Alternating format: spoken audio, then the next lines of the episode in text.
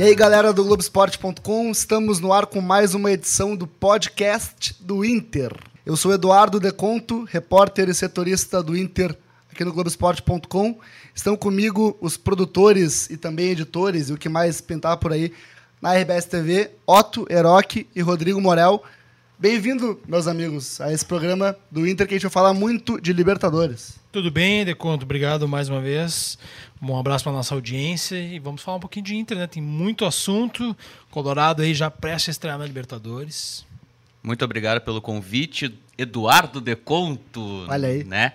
Muito obrigado pelo convite. Muitos assuntos antes da estreia do Inter nessa Libertadores da América. Pois é, falando em estreia, o Morel tá estreando hoje no podcast do Inter. O Otto já é velho, figurinha velha, não só pela idade, mas também É, por uma honra minha estar participar participando aqui, né? com o Otto, né, cara? E contigo, principalmente, né? É verdade. Falando de Libertadores, falta menos de uma semana para o Inter estrear na Libertadores. Na próxima terça-feira, o Inter enfrenta a Universidade de Chile, a Laú, rival tradicional aí na América do Sul, às 7h15 no Estádio Nacional, em Santiago. Esse é o jogo de ida da segunda fase, a volta na outra terça-feira, no Beira-Rio, também às 7h15. Amigos, passados três jogos, dá para dizer que o Inter do Eduardo Cudê tá pronto para esse desafio e com uma ressalva, né, que no sábado o Inter enfrenta o Ipiranga com reservas em Erechim. Mas o Inter está pronto para esse desafio? Olha, Eduardo, dado a, a fragilidade do adversário da Laú que a gente tem acompanhado, a gente vai falar um pouco mais sobre a situação que está o rival do Inter, eu acho que o Inter está pronto. Acho que o time titular do Inter, esse que a gente está vendo é, nos primeiros jogos, e, tal, e aí voltando o Guerreiro é, junto com o D'Alessandro ali no, no ataque, eu acho que o Inter está pronto para encarar esse primeiro desafio contra a Laú, fora de casa, né, um adversário é, tradicional, mas que não vem bem. E eu, eu acho que o time está pronto, mas, é, obviamente, como é o início de temporada, eu acho que o Inter até ele, ele chega num bom estágio a esse momento. Eu, eu, eu esperava até que o Inter tivesse um pouco atrasado, é, tanto em preparação física, como os jogadores ainda entenderem a ideia, as ideias do Cudê, né, as novas ideias que ele trouxe. É, eu achei até que o Inter estaria um pouco atrasado, mas pelo que a gente viu nesses primeiros jogos do Gauchão, eu acho que está pronto para encarar esse primeiro desafio, que não é contra um adversário tão forte, mas eu acho que o Inter pode fazer um- uma, uma, uma boa frente sim a Laú. Eu vou discordar do Otto. Olha Eu aí, forte, gostamos, forte, gostamos. que é bom, assim que é forte, bom. forte. Não, é aí que o cara discorda e não volta mais. Não, Tô Não, é, não, nunca mais vou ser convidado. Não, é que a pergunta é do, do Inter tá pronto para esse desafio. Eu acho que o Inter não tá pronto do jeito que o, o Cudê imaginaria, por exemplo. Eu acho que o Cudê ainda. Eu acho que ele não tem certeza ainda dos 11 que ele vai colocar em campo contra a Laú. Também acho. Eu acho que ele ainda vai pensar em alguma coisa até lá, até porque vai estudar certamente a Laú, já está estudando, mas vai estudar mais. E eu acho que ele não tem ainda certeza do time que ele vai colocar em campo, se ele vai colocar o D'Alessandro Guerreiro jogando no ataque, se ele vai colocar mais um volante, se ele vai jogar com o Musto e com o Lindoso, por que não, né? Pode ser, pode ser uma possibilidade. Se ele vai jogar com os dois laterais bem abertos, como jogou no Gauchão, que nem o Otto falou, a fragilidade dos, dos times eh, nossos, eh, comparado com a Laú, pode ser um fator, né, possa servir de espelho para o internacional. Mas em uma Libertadores, né, um adversário de outro país, talvez eles deem um gás a mais que os nossos times daqui não consigam dar. Então eu acho que o Inter eu, e eu tenho o sentimento de que o próprio Cudê, ele não acha que o Inter está pronto. Ele, se pudesse, esperaria mais um mês para estrear Isso, Libertadores. isso, isso eu não tenho dúvidas, mas vamos, vamos pegar assim a amostragem do Inter. Primeiro jogo contra o Juventude, time reserva. Não vamos fazer uma análise desse time que não vai ser que vai jogar. Segundo jogo contra, contra o Pelotas no Beira Rio. Foi um time que teve aquela saída com, com o Lindoso quase como líbero, os laterais espetando o tempo inteiro, o Johnny descendo para buscar a bola também. Um time trocava bem passes, intensidade, buscava o ataque pressionou o Pelotas, foi um time que funcionou muito bem dentro das ideias do Cudê e me surpreendeu que fosse tão competitivo quanto foi logo de cara. Agora, contra o São Luís, na, na quarta-feira, um time com. Tem gente que não gosta de quatro volantes, eu vou dizer quatro volantes de origem, não eram quatro volantes É, como Posicionados funções, mas eram quatro volantes de origem, nenhum atacante. Foi um time que teve dificuldades para atacar e teve dificuldades para defender também. Né? Um time que me parece sentiu a intensidade de, dos treinamentos dos jogos e teve muita dificuldade na- na recompo- na recomposição defensiva. Então tem o Inter que foi muito bem contra o Pelotas e o Inter que não foi muito bem contra o São Luís. Que Inter a gente vai ver terça-feira, será? Eu acho que a gente vai ver um Inter mais parecido com o do Pelotas e sem essa dupla Lindoso e Musto. Eu acho que o Cudê usou esse jogo contra o São Luís para testar essa formação. Eu acho que ele queria ver os dois juntos.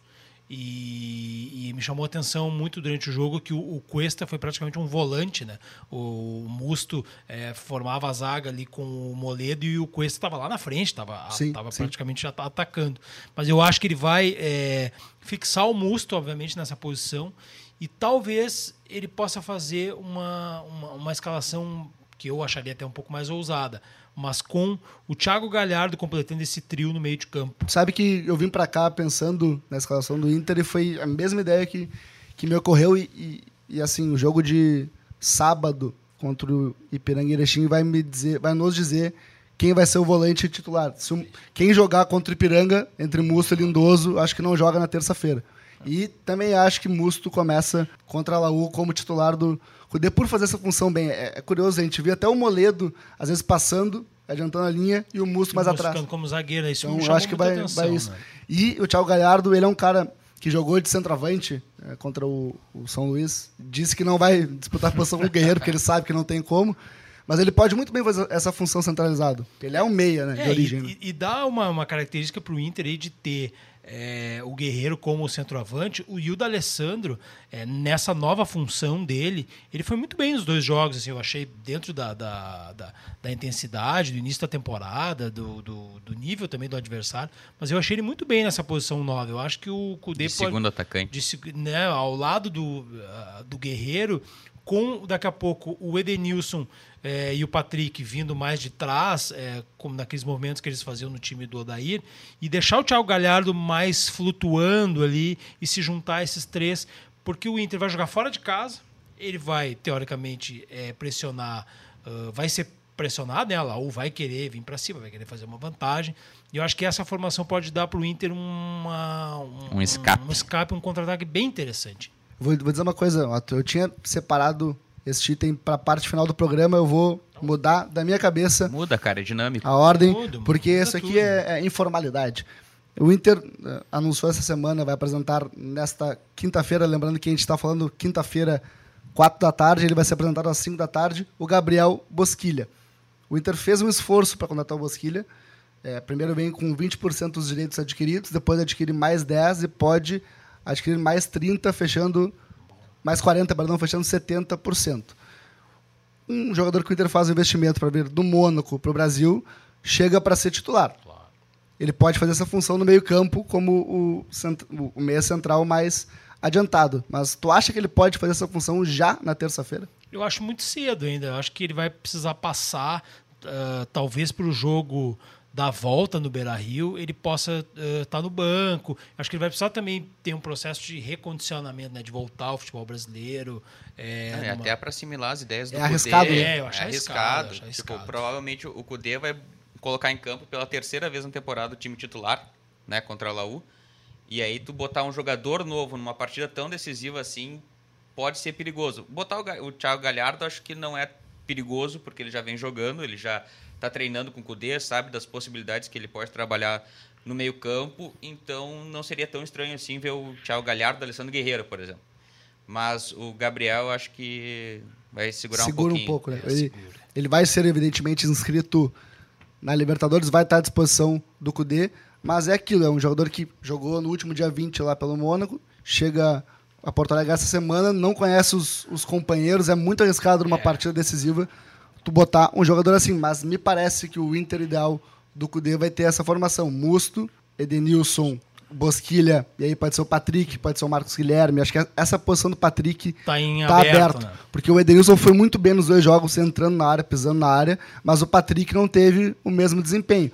De repente é capaz de o Cudê mexer até. Eu acho que não mexe no Patrick para esse jogo, porque o Patrick te dá segurança. Uhum.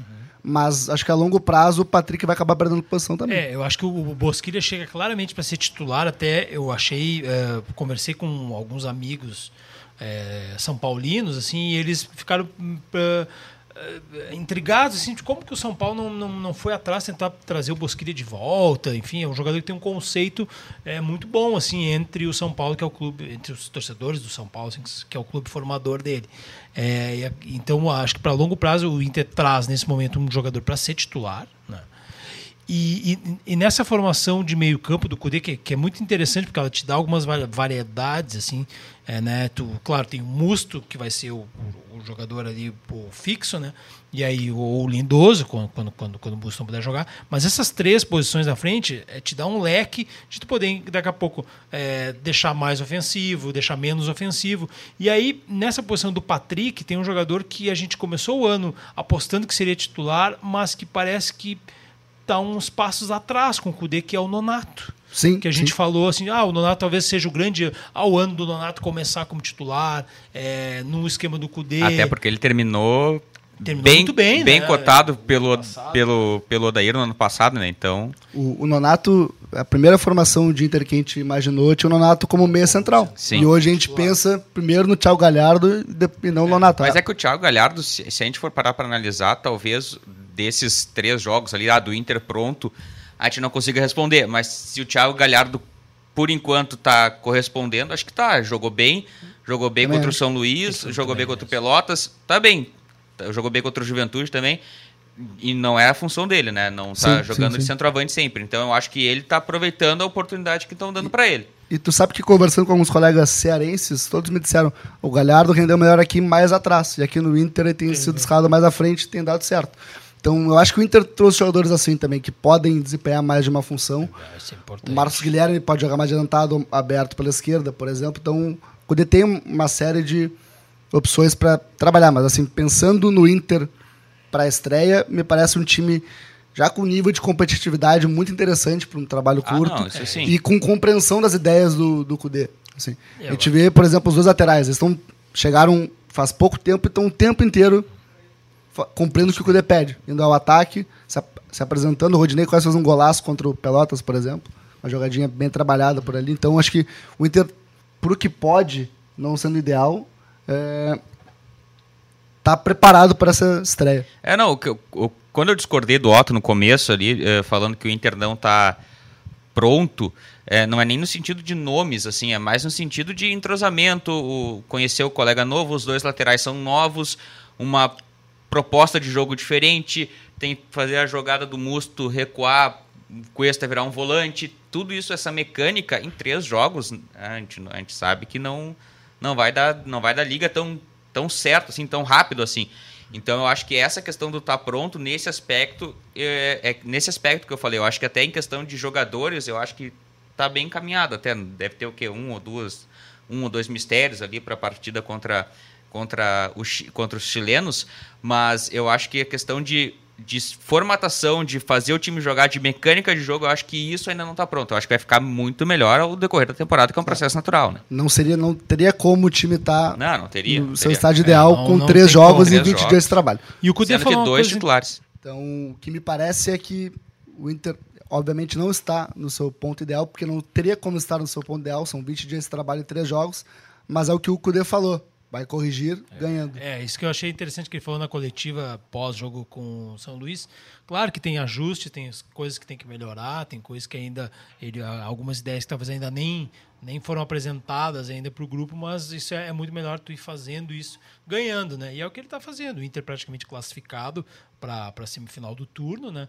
É, esse jogo contra o Ipiranga, apesar do Inter ir com um, um time reserva, deve ser um jogo interessante, porque o Ipiranga é o rival direto ali, então quem ganhar praticamente assume a liderança, então vai ser, ser um jogo bem bom. Mas é, é melhor, obviamente, tu corrigir e organizar as coisas com vitórias. E é interessante, o Inter está praticamente classificado no primeiro turno que a gente imaginou que seria difícil para o Inter, para os seus primeiros dias do trabalho do Cudê, e por ter uma Libertadores já, em fevereiro. Então o Inter já praticamente matou essa bronca. A gente falou que o Inter eh, contratou e vai apresentar, estará apresentando, ou já apresentou para quem ouvir esse Depende podcast. de quando você estiver o, ouvindo. O, o Bosquilha busca ainda mais um centroavante, não para esse jogo contra a Laú. E agora a gente vai falar da Universidade do Chile, que acho que os colorados querem ouvir um pouco mais desse adversário.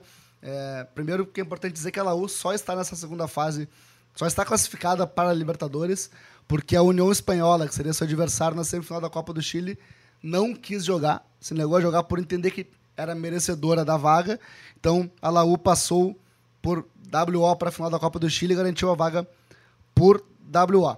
A Laú, é, quem conhece, quem acompanha o futebol sabe, é um dos times mais tradicionais do Chile, tem muita história, mas não vive um bom momento. No ano passado, ela estava ameaçada de rebaixamento, só não caiu porque o campeonato foi paralisado por toda a instabilidade política no Chile, e nesse ano fez dois jogos. Perdeu a final da Copa do Chile para o maior rival, para o Colo-Colo, por 2 a 1 e perdeu para o Huachipato na estreia do campeonato chileno também Por 2 a 1 por 2 a 1 Então, um time que ainda não venceu no ano.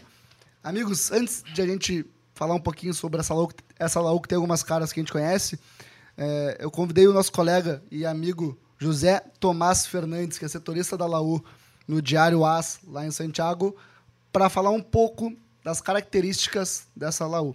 Vamos ouvir ele então para a gente entender, em, em espanhol, claro, como joga a Laú. Un equipo que intenta tener la pelota, le cuesta mucho profundizar, le cuesta mucho llegar a tres cuartos de cancha con una idea ordenada, una idea de ataque, poder generarse opciones de gol y que por contrapartida en el contraataque, en el contragolpe defensivamente no anda muy bien y ha exhibido muchas dudas. Esa es la Universidad de Chile que se va a encontrar Inter de Porto Alegre, una Universidad de Chile que va a tener un partido por delante el día sábado ante Curicó Unido pero que me parece eh, no va a hacer cambiar mucho la dinámica del equipo de Hernán Caputo en lo que va a presentar para el día martes por Copa Libertadores. Então, me chamou a atenção uma coisa nessa fala do, do, do José, vou dizer assim, que é a seguinte: é um time que tenta propor o jogo, mas tem dificuldade. E também tem dificuldade para conter os contra-ataques, ou seja, É um que time fica de ruim. bom. É um É um time, time que ruim. não tem Que nada fica de de bom bom. por enquanto. É. Não, se a gente discutir se o. Inter estava pronto, né, É. para esse jogo, eh, também dá para se discutir, né? Se a Laú tá pronta para esse jogo, e provavelmente não tá também, provavelmente se pudesse tocaria esse jogo mais para frente. Eh, mas fica essa, essa, essa questão assim, essa curiosidade de saber como, é, como esses dois times aí pelo relato do nosso colega chileno, me parece que o Eduardo Cudê já conseguiu dar passos mais, mais avançados no Inter do que a Laú nessa temporada. lembrando que o, o Caputo, que é o treinador da Laú, assumiu como interino o ano passado e acabou o interino que foi ficando, foi ficando e só ficou porque o campeonato parou e a Laú E, e- não caiu. E Não mesmo com os maus resultados, acabou continuando, né? É, Porque e- a Laú estava muito mal no campeonato. Tanto que a União Espanhola reclama justamente isso. que exato. ela, pelo campeonato, estava numa- na posição de conquistar Claro, a vaga. E acho que até É, não, tem só pra razão. deixar claro, né, gente? Nada impede que jogassem União Espanhola e Laú e a, A Laú Laú, ganhasse. é, a Laú impede, poderia nada- ganhar, Nada impede, né? tranquilamente. Deixando bem claro, não é um super Claro, time do União claro, Espanhola. A Laú tem alguns desfalques para esse jogo. Pode não ter, na verdade, porque são quatro jogadores que estão com a seleção do Chile no pré-olímpico. Se o Chile não passar para o quadrangular final, os jogadores voltam, mas é um time que chega desfalcado. É um time que joga no 4-3-1-2. O Inter joga no 4-1-3-2. Eles são no 4-3-1-2 com o Montijo. Montilho. Conhece o Montijo? É um esse, né? É o camisa 10 do, da Laú. É a esperança é, de criatividade da Laú. Mas não está jogando bem pelo que o nosso colega o José falou. Então, um time que. Se o craque do time é um jogador que há pouco tempo tinha encerrado a carreira, agora voltou. né? Voltou, né? É, complicado. difícil. É, é difícil. A, a, a- a gente tem ah, mais recentemente é, na Laú aquela lembrança do time do Sampaoli, que era um time que, que enfim, ganhou a, a Copa Sul-Americana, foi muito bem. E o, e, o, e o- Colorado, os Colorados lembram daquele time da Laú que o Inter venceu lá, goleou com aquele show do Nilmar no, no, no, no mesmo estádio que vai ser o jogo, o Estádio Nacional de Santiago. Mas realmente a, a, a. Libertadores de 2015, né? Esse jogo. Isso, né? Foi na primeira fase, né? Me Primeira fase da Libertadores de 2015. E que 2015. o. Enfim, que a- ali o Inter foi, foi muito bem. Mas esse time da Laú, o presente da Laú é muito. é, Diferente do assim, passado. É, não, não, não credencia em nada. Talvez, é, talvez o nível da Laú hoje em dia seja dos nossos times Do aqui Gauchão, do Gauchão. é. Que Eu- o Inter tá fazendo frente Tá e tá ganhando. frente. Eu me lembro- É, talvez ter sofrido três gols do São Luís seja um problema. Acendeu Claro. um né? alerta. né? A, a ser um alerta para esse jogo contra a Laú. Mas, tá bem. Eu me lembro que o ano passado eu tive no Chile para fazer Inter, o jogo do Inter contra o Palestino. E a- a- todo mundo com quem eu conversava no Chile dizia isso. A Laú tá muito mal. E o próprio futebol chileno, a seleção é seleção muito forte, mas o próprio futebol chileno carece de renovação. Um grande problema do futebol chileno hoje é renovar seus jogadores. Tanto é que o Luiz Jiménez, o jogador da ex-Inter de Milão, que era o El Mago do Palestino, era, Era o craque. era do craque do time do Palestino cotado para a seleção. Um jogador de 34 anos, entende? Então, há uma escassez de renovação no futebol chileno e isso impacta muito Esse, a Laú. esses grandes jogadores do Chile, eles eh, que, que foram bicampeões ali da, da Copa América e tal, eles, eles acabaram, eles envelheceram, obviamente, Claro. e não houve uma, Não- uma Não, renovação, é, até por também instabilidades no comando da seleção principal, né? Depois que o São Paulo saiu, a, a seleção chilena deu uma... uma teve, alguma, um, alguns Deu uma estremecida na estrutura. a- a- a Federação renovação, Chilena, né? a gente lê as notícias, está num processo muito turbulento de, de, de, de crise política mesmo. Então, é um momento complicado do Ah, futebol é só, chileno. só pela maneira como eles conduziram o encerramento do campeonato, o encerramento da Copa, que deu. Eles aceitaram o WO do União Espanhola Sim, e dar a vaga para para a Laú, todo esse processo já mostra a, fra- a fragilidade que está o E o futebol descrédito da, da, da federação Claro, também. né? Tu aceitar um WO de um time ah, assim, tipo, ah, tá, se vocês não querem jogar, não joguem. Tudo bem, é, não, né? Que federação faz isso, né? E para fechar, vou passar uma ideia de time da, da Laú. É, começando lá, pelo então. goleiro Fernando Depou, ele substituiu Johnny Herrera, lembra dele? Johnny. Saiu, Johnny, líder da Laú também é um que saiu, então Fernando Depou substituiu não à altura. Tá? Depois temos Matias Rodrigues, ex-grêmio, Ex-grêmio. lateral direito, que se recupera de lesão e a dúvida contra o Inter. Oswaldo Gonçalves, Luiz Del Pino e Buceju. Olha Também Grêmio, também deve ter seus carimbada na 30 seleção, é, e todos Muitos, os é, anos já. Na seleção chilena. Mais à frente é o Fernando Cornejo, Gonçalo Espinosa e Jimmy Martinez nessa linha de três. Montilho mais à frente. E para fechar, Ângelo Henriquez e Joaquim Larivei. Esse é o time da Laú. Provável Poucas time. figuras conhecidas do nosso futebol, fora o Montijo, e aí puxando pro Rio Grande do Sul, o Buceju e o, e o, o e o Rodrigues. Né? Mas, amigos, a gente falou da estabilidade da Federação Chileno. chilena, pois o futebol voltou ao Chile só agora recentemente, só esse ano, é, depois de toda aquela instabilidade política. E há uma tensão muito forte da população com a brutalidade da polícia nas manifestações né, que aconteceram no Chile no ano passado. Isso se traduz também no futebol. É, na última terça-feira, o Colo-Colo, que é um dos times mais, tra- mais tradicionais do Chile, enfrentou o Palestino em casa, ganhou por 3 a 0 na estreia é, no Campeonato Chileno e foi o jogo com o maior público no Chile desde a volta do futebol. Cerca de 30 mil pessoas foram ao Monumental para ver esse jogo. E, durante a partida, já havia uma certa hostilidade dos policiais com a torcida, pelos relatos dos colegas. E a torcida também cantava contra os policiais.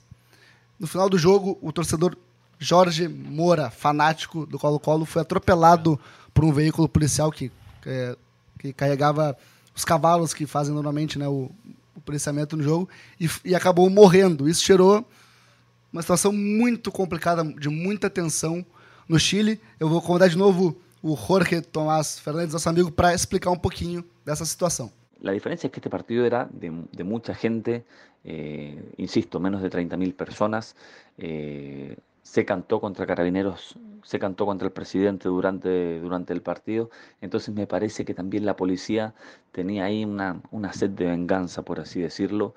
Lamentablemente atropellan y terminan asesinando a este hincha y genera una ola de, de comentarios donde los hinchas del fútbol, los hinchas que van al estadio, no están de acuerdo con que siga, eh, se siga jugando el torneo. Lo cierto es que eh, los clubes, no, no sé si acusan, acusan esto, eh, porque está todo programado. Ayer el presidente de la Asociación Nacional de Fútbol Profesional, la NFP, ofreció una conferencia de prensa donde dijo que la solución no es parar el campeonato nuevamente, que está la programación eh, completa, natural, y que si todo sale bien se va a terminar jugando. Então, o que a gente está que até as torcidas rivais do Colo-Colo, como a Laú, estão mobilizadas para fazer o futebol paralisar no Chile.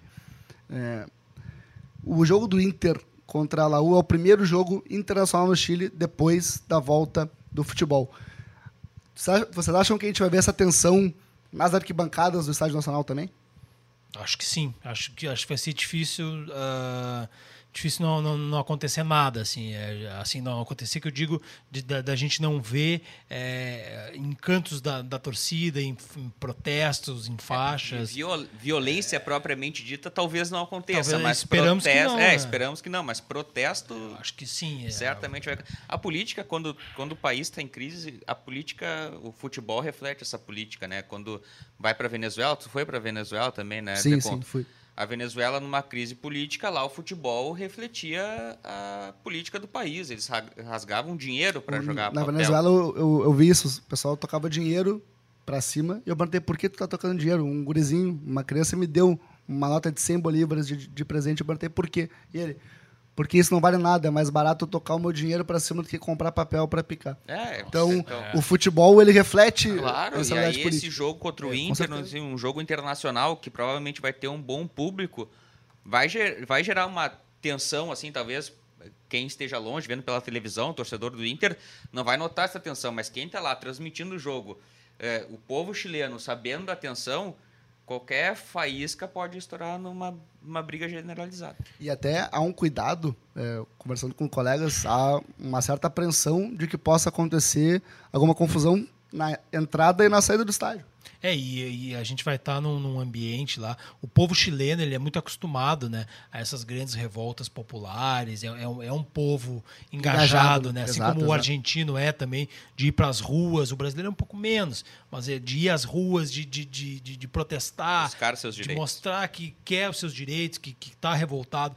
É, a gente vai estar tá no Estádio Nacional, que foi um dos berços. É, ali ó, de, de, acontecimentos terríveis na época da ditadura Sim, chilena. Até hoje há um, um espaço é, lá que retrata que, isso. Que, que tem um, um, local no estádio que, que, é, que é muito peculiar. Assim. Então, essa aura toda em cima desse jogo é, é uma coisa muito que a gente não pode simplesmente é, pensar que os jogadores é, e, a, e, a, torcida vai lá simplesmente para ver um espetáculo de futebol pela Libertadores. Não, esse componente todo é muito possível que entre também para os atletas, assim, apesar de obviamente os discursos dos treinadores e, e, todo o foco do jogo é, vai ser para a bola rolando, mas é o, Inter mesmo tem jogadores como Guerreiro, como D'Alessandro, que são líderes é, e, e vêm de países é, que, que, que, que, são acostumados, a, que conhecem muito bem a história. O Peru tem toda uma rivalidade com o Chile, claro, a Argentina claro. também. Então, é, é, obviamente, eles vão sentir isso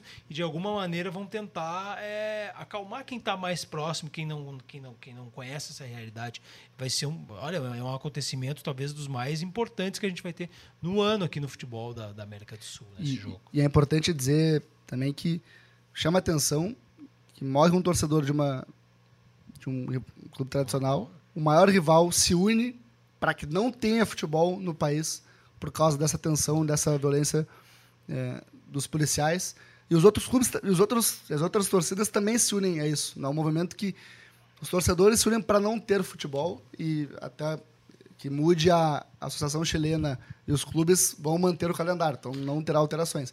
O, a, a Laú, por exemplo, joga no sábado contra o União Curicó. Curicó. E há toda uma atenção também para esse jogo, porque vai ser um jogo importante, que vai ter bastante torcida também, porque a Laú é um time tradicional.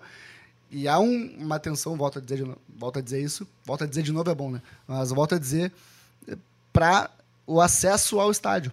Há um, um temor por, por confusões no acesso ao estádio. Será que com essa união das torcidas a gente não corre o risco de ter estádios vazios? É possível também, um protesto. Um protesto. Ao, Ó, não vamos nos jogos. Você vai ter jogo, não Polícia vai estar tá lá, a gente não vai. Não vamos, não vamos. E, e enfim, e, e, o que seria assim, olhando o lado esportivo, até uma vantagem para o Inter, né? jogar num campo mais neutro, é, daqui a pouco sem torcida, mas acredito que isso não vai acontecer. Acho que o, no fim, a, talvez o, o, grande, a grande maneira de protestar dos torcedores chilenos seja ir mesmo ao estádio, é, é empurrar o time a comparecer. Né? Bom, que fase do podcast do Inter falando de futebol, de contratações e de geopolítica aqui. Geopolítica na América do Sul. Sul Isso porque a gente trouxe o professor Otto, quase 50 anos de jornalismo. Então, não é brincadeira, um pouquinho menos. Um pouquinho 50 menos, anos de jornalismo menos. e uns 25 atuando como professor é, de história. Exatamente. Mas do rock, do rock. Do rock. Mas, amigos. do rock eu entendo mais que geopolítica. Brincadeiras à parte, a gente está se encaminhando para o final. Acho que a pergunta que fica, só para a gente fechar bem essa discussão, é: o Inter não tá pronto para 2020, mas tá pronto para passar da Laúna. Acho que sim. Eu sigo, apesar do Morel discordar de mim, eu sigo é, firme na minha convicção. Acho que o Inter passa e até com uma certa tranquilidade. Assim. O Otto falou que discorda de mim. Eu só falei que eu achava que o Inter não estava pronto. Não falei que não achava que o Inter não passava. É. Eu acho que o Inter vai ter mais dificuldade nesse jogo do que teria normalmente se fosse um jogo direto na fase de grupos, por exemplo.